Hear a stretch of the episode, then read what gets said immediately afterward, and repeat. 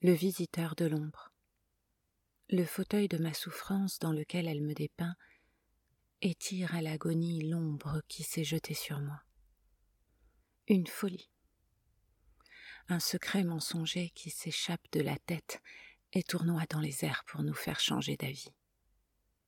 Une tendance, une danse entre deux aveux. La course insondable de l'âme contre elle-même dans son reflet frappe la glace des insomnies. Une lumière légère qui peut chanter, et derrière l'angoisse des pleurs qui se refusent à combattre, désarmée, elle s'étend plate sur le sol, froid, ne reflétant plus rien.